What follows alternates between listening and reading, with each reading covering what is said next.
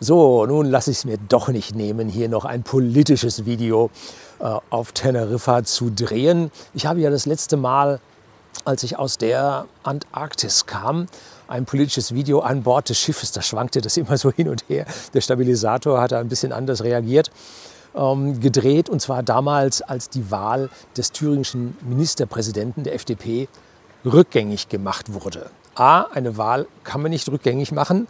Das ist ein demokratischer Vorgang. Und äh, es ist aus meiner Sicht damals ein Unding und ein undemokratisches Verhalten gewesen, dass also eine Kanzlerin, die aufgrund unseres föderalen Systems keinen Einfluss auf Länderparlamente haben sollte und die noch nicht mal zu dem Zeitpunkt äh, weder in Deutschland Walte noch einen, äh, ja, den, den Titel des Parteivorsitzenden inne hatte, hier sich dazu geäußert hat. Heute soll es nun um die Wahl des Parteivorsitzenden in der CDU gehen. Und da ist mal wieder so etwas Ähnliches gelaufen. Und darüber möchte ich heute ein bisschen diskutieren. Bleiben Sie dran.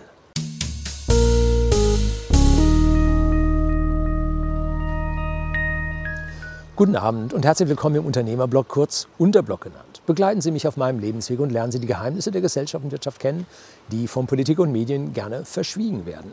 Und heute sitze ich hier wunderbar im Sonnenuntergang. Hintergrund, vielleicht können Sie es auf der Kamera sehen, wahrscheinlich aber nicht. La Gomera und die Sonne wird so in 20 Minuten untergehen. Vielleicht kriegen wir das hier auf das Video noch schön drauf. Vielleicht hält die Batterie lange genug und geht nicht vorher aus. Hier habe ich die Powerbank dran also in die Detailaufnahme und die Tonaufnahme sollte die Sache funktionieren. So, was ist passiert?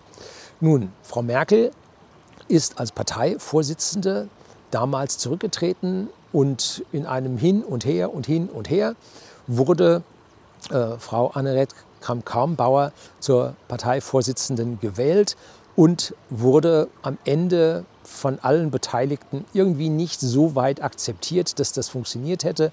Und damit trat sie dann zurück und sagte, ja, beim nächsten Parteitag bitte wählt jemand anderen, aber bitte nicht mich. So, damit hatten wir also, äh, kommen wir so langsam auf SPD-Zustände mit den Parteivorsitzenden. Ne? Die hatten eine ganze Zeit lang fast jedes Jahr einen neuen Vorsitzenden, weil der andere schon verschlissen war. Ne? So, also jetzt zuerst äh, Frau Dr. Merkel mit ihrem Exit, dann äh, AKK mit ihrem Exit. Und jetzt ist die Frage, wenn man Jahrzehnte, naja, mehr als ein Jahrzehnt, den Nachwuchs so knapp hält, dass man ja keine erstklassigen äh, Nachfolger äh, in seinem ja, Parteiumfeld hat, dann ist es relativ schwierig, hier einen Nachfolger zu küren, weil dieses, ich sag mal, tolle Potenzial äh, an Personal nicht vorhanden ist. Wie sagt Dr. Krall immer, wir haben eine adverse Selektion unter den politischen Akteuren. Wenn man ideale Top-Leute, Positions-1-Leute hat, dann scharen die Top-Leute um sich rum, damit es absolut super perfekt vorwärts geht. Nur mit den besten Leuten geht es am besten. Wenn man nun aber ein bisschen schwächer ist, und bei Politikern ist das häufiger der Fall, dann muss man sich das Fußvolk vom Fell halten. Das heißt, man geht hin und nimmt nicht die Besten hinter sich, sondern die Besten rasiert man ab, wie das aus meiner persönlichen Sicht 2003 mit Friedrich Merz passiert ist. Da musste er den Fraktionsvorsitz aufgeben äh, weil er sich intern dieser gesamten Gegenwind nicht halten konnte. Aus welchen Gründen auch immer, habe ich so nicht ganz verstanden. Und dann gab es ja vor anderthalb Jahren, zwei Jahren, glaube ich, gab es die Wahl zum neuen Fraktionsvorsitzenden der CDU-CSU-Fraktion. Und da, oder war es die CDU, hat die CSU, ja, das ist eine gemeinsame Fraktion, ne? ja genau. Ähm, und da, was ist da passiert?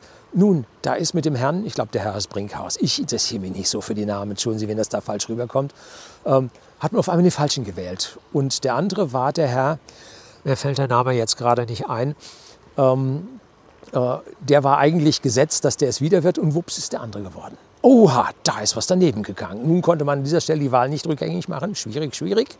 Äh, nun musste es also an irgendeiner Stelle hier weitergehen. Und äh, dann kam die Sache mit dem Abgang von Frau Annette Karrenbauer. Und äh, da kamen nun die verschiedensten äh, Kandidaten hoch, über die man diskutiert hat, wer es werden sollte. Und da war relativ früh eine Abstimmung innerhalb der äh, CDU-Parteimitglieder und da kam raus 60 Prozent äh, für Friedrich Merz, dann äh, 25 Prozent oder so für Herrn Laschet. Und 15 Prozent geht es auf, 30, 40 fehlt noch, doch geht auf, 15 Prozent für den Herrn Spahn. Also sah man gleich, oh, der Herr Friedrich Merz, ganz toll. Warum hat der Herr Merz nun so ein starkes Standing innerhalb der Partei?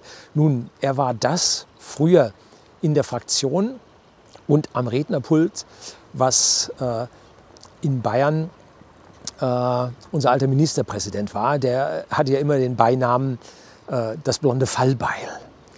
Also da waren scharfe Worte als Generalsekretär, äh, bevor er Ministerpräsident wurde, angesagt. Entschuldigen Sie, mir fällt der Name nicht ein. Ne? So, so, interessieren mich die Leute. Ja, usch, raus aus dem Hirn. Ne? Vielleicht fällt er mir nachher noch ein. Ähm, und da hat er Beinamen das blonde Fallbeil. Und der Herr Merz hatte einen aggressiven politischen Ton, den wir in Deutschland brauchen, um Diskussion zu haben. Wir haben hier keinen Kindergarten und keinen Ponyhof. Nein, wir brauchen aggressive Diskussionen mit der vollen Breitseite, dem vollen Spektrum und das bot der Herr Merz. So, das geht jetzt vielen CDU-Mitgliedern ziemlich gegen den Strich, dass wir das nicht mehr haben.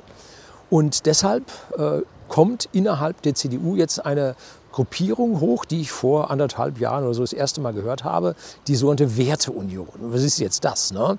Ja, die gilt innerhalb der CDU schon als rechts, ne? also Kampf gegen rechts innerhalb der eigenen CDU.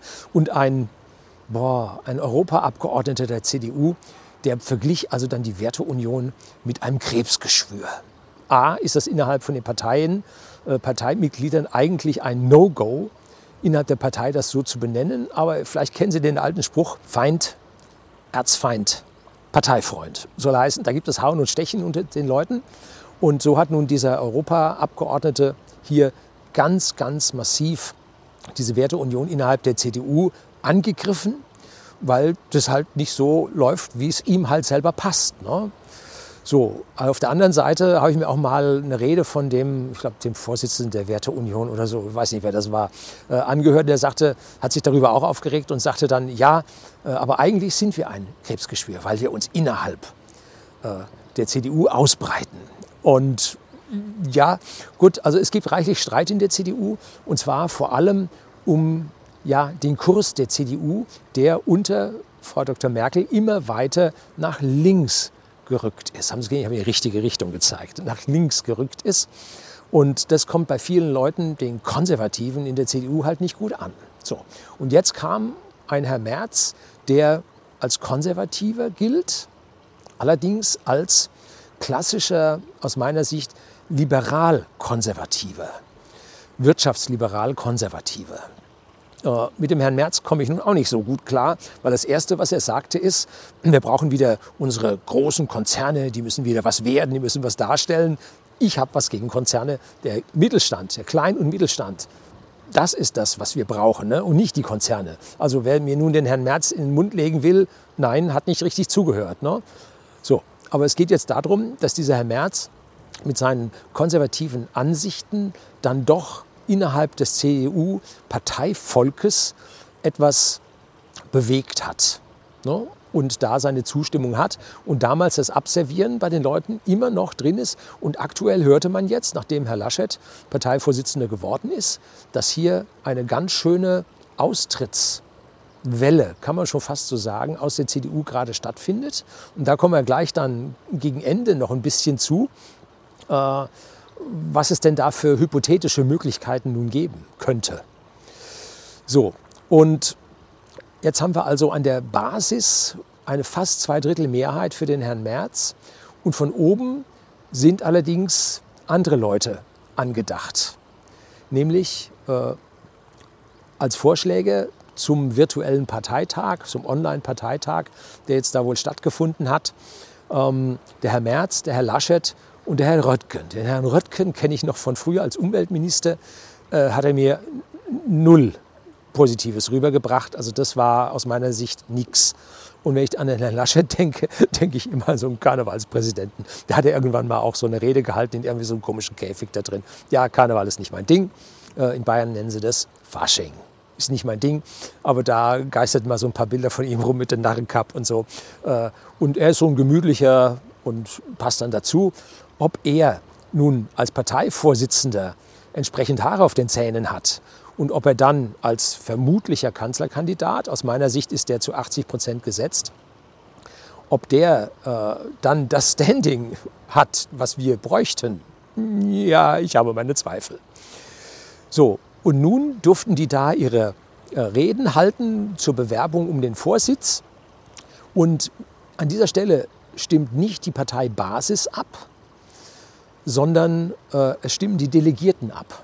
Und wer sind nun die Delegierten? Nun, das sind 1001 Männchen und Fräuleken und Es. Und die sind meistens in den einzelnen äh, Partei, hm, wie nennen die sich, Kreisgruppen, Ortsgruppen und so weiter, sind das die, die weiter oben stehen. Also äh, sagen wir mal, die Kreistagsabgeordneten, die Landtagsabgeordneten, die Bundestagsabgeordneten, die sind typischerweise hier in dem äh, Gremium mit drin, die nun den Parteivorsitzenden wählen. Und zwischen dem Fußvolk und diese Delegierten ist nun ein gläserner Deckel dazwischen. Da kommt keiner rüber, da kommt keiner durch. Da schafft man es nicht rüber. Und das ist an dieser Stelle aus meiner Sicht ein grundlegendes Problem mit unserem demokratischen System, dass wir vom Partei, von der Parteibasis keine Chancen mehr haben, oben zu wählen. Nun gut, an manchen Stellen schauen wir zur SPD rüber. Wenn die nun hier eine Grundabstimmung gemacht haben, das haben sie damals gemacht, da war der Herr Lafontaine, der Herr Schröder und der Herr Scharping waren angetreten, Kanzlerkandidat zu werden und sie haben den Herrn Scharping gewählt von der Basis. Das war der netteste, ne? hat nichts gerissen. Äh, das ist der Chef der Radfahrer jetzt. Ne? Ähm, so, und da hat die SPD damals gesagt, das machen wir nie wieder. Und dann irgendwann sagt der Schröder, basta, ich mach's, fertig. Ne? Da hat der Lafontaine gesagt, gut, ich mache unter dir einen Finanzminister. Immer hat er gesagt, das kannst du vergessen, ich höre da auf damit. Und dann ist er auf die linke Seite, ab, auf die linke Seite abgehauen. Gut, äh, aber jetzt glaube ich, die Parteivorsitzenden wurden jetzt dieses Zweiergestirn, Frau Saskia Esken und Herr Borjans. Ja, fällt mir nun auch gar nichts. Doch, mir fällt was ein, aber das ist hier nicht kameratauglich. So, also die CDU an dieser Stelle klassischer Durchmarsch über äh, die Elite. Und was haben nun diese Personen, die nun diese äh, Funktionen einüben, dass sie nun auf diesen Parteitag kommen? Äh, das sind mittlerweile Berufspolitiker. Und wenn die da rausfallen, die freie Wirtschaft, wir von whisky.de, dem Versender hochwertigen Whiskys an privaten Endkunden, wir würden niemals so jemanden einstellen. Nee, kannst du vergessen. Die brauchst du nicht. Vielleicht kann man jetzt, wenn man ein großer Konzern ist, der Herr Gabriel, ja, erinnern sich, ehemaliger Wirtschaftsminister, der ist in den Aufsichtsrat der Deutschen Bank gewählt worden. Nun raten Sie mal, warum. Es geht um Hilfen, um Rettungen der Bank. Jetzt muss er erst mal so ein, zwei Jahre sich da äh, etablieren in diesem Aufsichtsrat. Äh, und dann kann er seine Verbindung äh, ins Wirtschaftsministerium äh, ausbauen äh, und dann die entsprechenden Rettungen von seiner Bank wie der mitverantwortlich zeigt, äh, dann bringen. Also da ja, aber Spitzenpolitiker ja, aber das gemeine Fußvolk, die Hinterbänkler aus den Parteien, die haben eine Menge zu verlieren. Und wenn sie gegen etwas stimmen, im Bundestag gibt es ganz, ganz selten geheime Wahlen. In der Regel nicht und auf diesen Parteitagen schon gar nicht. Da muss man schon wissen, wer wo ist. Da müssen die wählen, was gewählt werden muss. Sonst ist ihr Job weg und sie sitzen auf der Straße und Pension kriegen sie dann bis dahin meistens auch noch nicht. Also das ist schwierig und deswegen gehen die Leute da eigentlich hin und wollen, äh, ja, und richten sich nach dem, was von oben gewollt ist. Und nun wurden da die Reden gehalten und der Herr Laschet hat geredet und der Herr Merz hat geredet und der Herr Röttgen hat geredet und alle drei stammen ja aus Nordrhein-Westfalen, alle drei haben drei Kinder. Äh, also da irgendwie eine Vielfalt über die Bundesländer null. Ne? Also auch da schon ziemlich eindeutig, in welche Richtung es hingeht. Ähm, und dann gab es Fragestunde und dann kam der Herr Spahn und sagte, nee, ich wollte eigentlich keine Frage stellen und hat dann ein Laudatio auf den Herrn Laschet gehalten. Damit war dann klar, Connections zwischen dem Herrn Spahn und der Kanzlerin. Und wenn der Spahn nun für den Herrn Laschet und wahrscheinlich ist vorher auch noch Düdel, Düdel, Düdel eine Menge geredet worden, dann war klar, der Herr Laschet soll es werden. Und äh, dann, als es später ums Präsidium geht, also alle die, die jetzt in den Führungszirkel der Partei reingingen, hatte Herr Spahn für genau diesen Exkurs das schlechteste Ergebnis von allen eingefahren. Ne? Das war ein aus meiner persönlichen Sicht höchstgradig nicht demokratischer Vorgang und der hätte sofort vom Präsidium geahndet werden müssen, hätte man unterbrechen müssen. Was, Sie haben keine Frage, raus. Es war ausgemacht, dass Fragen gestellt werden. Abbruch, weg damit. Hätte man machen müssen, hat man nicht gemacht. Und aus meiner Sicht undemokratisches Verhalten gehört sich nicht. Nicht nur gehört sich nicht, äh, ist schädlich für unser gesamtes politisches äh, ja, Bild in unserer Demokratie. Eine Katastrophe, was dort abgelaufen ist. Ne? Und damit konnte man an dieser Stelle jetzt schon sehen, äh, Herr Spahn hatte ja vorher gesagt, er will nicht kandidieren, sondern er ist für den Herrn Laschet. Ne? Das ist übrigens das Gleiche wie auf dem Parteitag von den Linken. Da stand eine Frau auf, hielt eine Rede, Jutta sowieso. Und ich blende Ihnen das dann hier unten ein, ich schlage das nochmal nach, wer das war. Und die sagte da vor laufender Kamera, vor Publikum, wenn wir erstmal die 1% Reichsten umgebracht haben. Hallo. Und äh, kein Abbruch der Rede vom Publikum, ne, sondern nur ein, ich weiß nicht, ob sofort oder später, ein Kommentar von dem Vorsitzenden der Linken, ich glaube der Herr Reichsinger oder so, nein, wir finden für die Leute schon was anderes. Das heißt Gulag, ne, auf meiner Sicht, was anderes zum Arbeiten. Ich glaube, so hat er es gesagt. Ne? So, also Katastrophe, was in allen diesen Parteien da will ich keine von diesen Parteien ausnehmen oder in Schutz nehmen, was bei denen passiert in ihrer äh, ja, Listenmanier und Selbstverständnis der eigenen Eliten in diesen Parteien.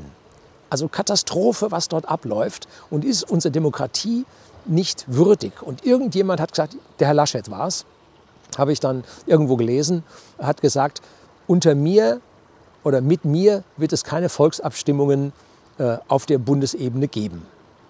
Unser Grundgesetz sagt, das Volk in Wahlen und Abstimmungen. Und wir haben noch nie, noch nie seit der Verabschiedung des Grundgesetzes eine Volksabstimmung oder eine Abstimmung auf Bundesebene gesehen. Katastrophe, wie man hier mit dem Bürger umgeht, wie sich ein Parteizirkel, ein Präsidium so in Position bringt, dass niemand von den Listen, von den gewählten Abgeordneten, die wir als einziges wählen können, sich gegen diese Leute durchsetzen kann. Katastrophe. Und so kam es, wie es kommen musste. Äh, Im ersten Wahlgang äh, hatte Herr Merz die meisten Stimmen, Herr Laschet zweite, Herr Röttgen dritte und dann allerdings nicht absolute Mehrheit. Und dann im Nachwahlgang, in der Stichwahl, haben alle von Herrn Röttgen auf den Herrn Laschet umgesattelt und damit konnte Herr Laschet den Herrn Merz schlagen. Und damit wurde nun jemand Parteivorsitzender gegen 60 Prozent des Parteivolkes. Das nenne ich mal Demokratie. Super gelaufen, CDU, toll gemacht. Ne? So geht's nicht. Und jetzt geht es dann gleich weiter. Was hat der Herr Merz dann im Nachtrag gesagt? Na gut, so ist es. Äh, er hat da wohl keine größeren Chancen gesehen und sieht wohl auch keine Chancen mehr als Kanzlerkandidat. Meine Voraussage, ich sage mal, mit 90 Prozent Wahrscheinlichkeit wird äh, Herr Laschet auch der Kanzlerkandidat der CDU und damit dann auch der Kanzler. Es gibt dann eine Chance, dass es da noch daneben geht. Ähm, wird ein bisschen schwierig, äh, werden wir dann sehen. Aber mit 90 Prozent Wahrscheinlichkeit wird der Herr Laschet dann auch Kanzlerkandidat und auch Kanzler werden. Und die der Herr Merz hat das also gleich realisiert und hat dann im Interview gesagt, irgendwo in einem Statement, dass er sich anbietet, Wirtschaftsminister in der kommenden Regierung zu werden. Und da hat sich die Elite von der CDU so richtig, entschuldigen Sie, angepisst gefühlt. Warum? Weil der Herr Merz bereits äh, den aktuellen Wirtschaftsminister, den Herrn Altmaier, der nun nicht äh, meine Zustimmung hat, nein, ganz und gar nicht, wie er die Photovoltaik niedergekämpft hat, wie er die Klein- und Mittelbetriebe jedes Mal in der Nase rumführt, äh, wie die Konzerne ihr Geld bekommen, was bei Herrn Merz nicht anders sein würde. Ähm, also Katastrophe, was dort abläuft. Er hat überhaupt nicht meine Zustimmung. Und den hat nun der Herr Merz direkt mal demontiert. Und dann kamen andere Stimmen, wie kann man einen erfolgreichen Wirtschaftsminister hier gleich mal aufs Abstellgleis setzen und so. Ja, so ist Politik. Ne? Feind, Erzfeind, Parteifreund. Ne? Hat ihn gleich demontiert. So. Und dann ging es weiter äh, und wird jetzt in den Medien diskutiert, ob, ja, jetzt wird es ein wunderschöner Sonnenuntergang, 5 nach 6. Äh, die GoPro läuft auch noch, jo, das könnte ganz toll werden. Ähm, und da äh, kam nun gleich ein Journalist, einer der wenigen unabhängigen Journalisten, ähm, und der hat jetzt mal diskutiert, äh, für Herrn Merz wäre es doch eine richtige, gute Option, jetzt zur FDP zu wechseln. Oh, das geht gar nicht und so. Nun, er ist ein liberal-konservativer. Äh, wirtschaftsliberal-konservativer und Wirtschaftsliberale sind in der FDP eigentlich sehr gerne gesehen. Damals hat es ja dann eine große Trennung gegeben, äh, gab es einen riesen Streit in der FDP und die haben also die Hälfte, die Gesellschaftsliberalen, haben sie dann so an Grüne und SPD verloren. Und die Wirtschaftsliberalen sind in der FDP geblieben. Allerdings gibt es in der FDP mittlerweile wieder mehr äh, Gesellschaftsliberale, die dazugekommen sind. Nun gut, äh, wird man sehen. Und äh, nun hat der äh, Journalist nun gesagt, wenn nun Herr Merz wechseln würde in die FDP, dann wäre eine sehr große Chance, dass viele der unzufriedenen CDU-Parteigänger, äh, sowohl Parteimitglieder als auch Wähler, dann mit zur FDP wählen würden. Und dann würde die FDP, die jetzt vielleicht sechs, also wenn sie Pech haben, haben sie 4,9. Äh, ich traue ihnen aber 6 bis 7 Prozent zu. Ähm, dass sie dann dort vielleicht acht oder zehn Prozent mehr bekämen, die auf der Seite der CDU verloren gingen. Äh, ich gehe von ungefähr einem Wahlergebnis aus. CDU 36 Prozent, äh, Grüne so 16, äh, SPD 12. Die legen am Ende immer noch ein bisschen zu. Ähm, und dann natürlich äh, die AfD auch zweistellig unbedingt. Ähm, und da könnte ich mir vorstellen, wenn nun äh, der Herr Merz FDP wechselt, könnte aus der CDU zumindest mal äh, die Werteunion Wähler darüber ziehen, aber auch die Wirtschaftsliberalen aus der AfD darüber ziehen, wobei die sicherlich auf ihre Mandate scharf wären. Aber auch da gibt es Leute, die mit dem nationalen Kurs nicht einverstanden sind und die Wirtschaft äh, den Wirtschaftsflügel, der nicht so groß ist, wie er scheint, aus meiner persönlichen Sicht, ich bin kein Freund der AfD, ähm, äh, zusammenziehen könnte. Und das wäre die große Chance, dass man die FDP auf, ich sag mal, 15, 16, 17 Prozent bekommen könnte. Wobei das natürlich für das Ego vom Herrn Lindner, ja, der sitzt immer allein im Auto, damit neben ihm sein Ego mitfahren kann, ähm, dass Herr Lindner eine sichere Chance hat, in den Bundestag zu kommen.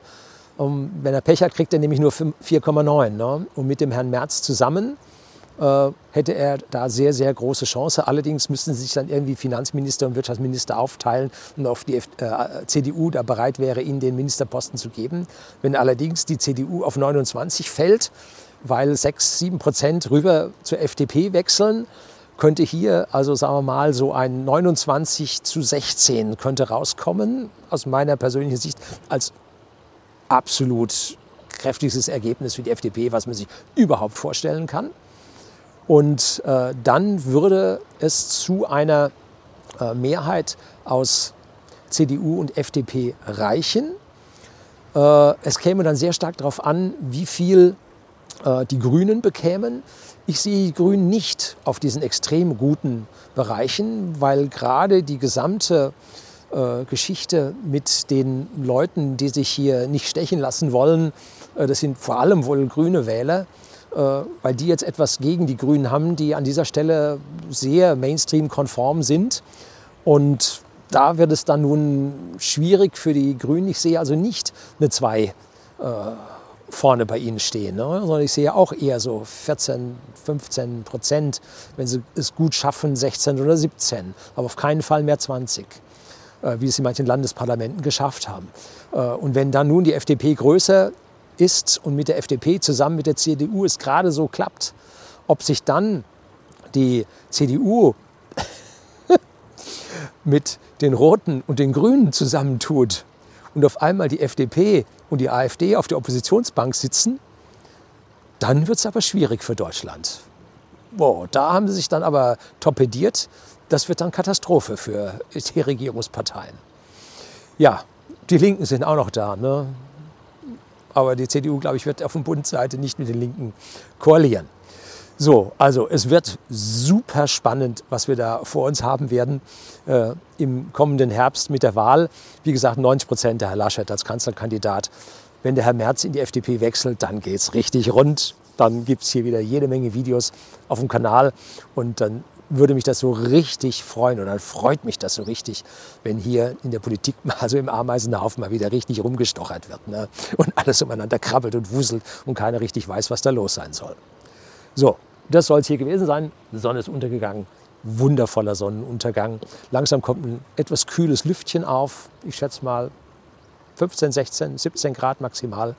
Und jetzt wird es Zeit fürs Abendessen. Herzlichen Dank fürs Zuschauen.